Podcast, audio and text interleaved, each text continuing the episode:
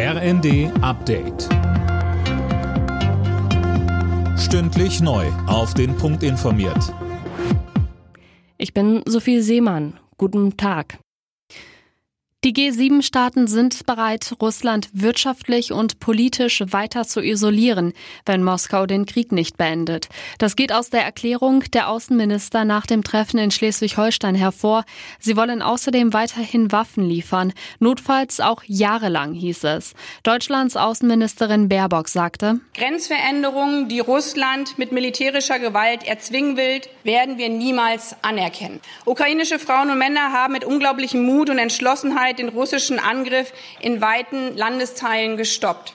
Damit sie aber weiterhin in diesem ungleichen Kampf überhaupt eine Chance haben können, werden wir weiter helfen. Die NATO-Außenminister beraten heute in Berlin über einen möglichen Beitritt Finnlands und Schwedens. Dafür müssen alle Mitgliedsländer des Militärbündnisses zustimmen. Da steht es auf der Kippe, denn die Türkei sieht das Vorhaben nicht positiv.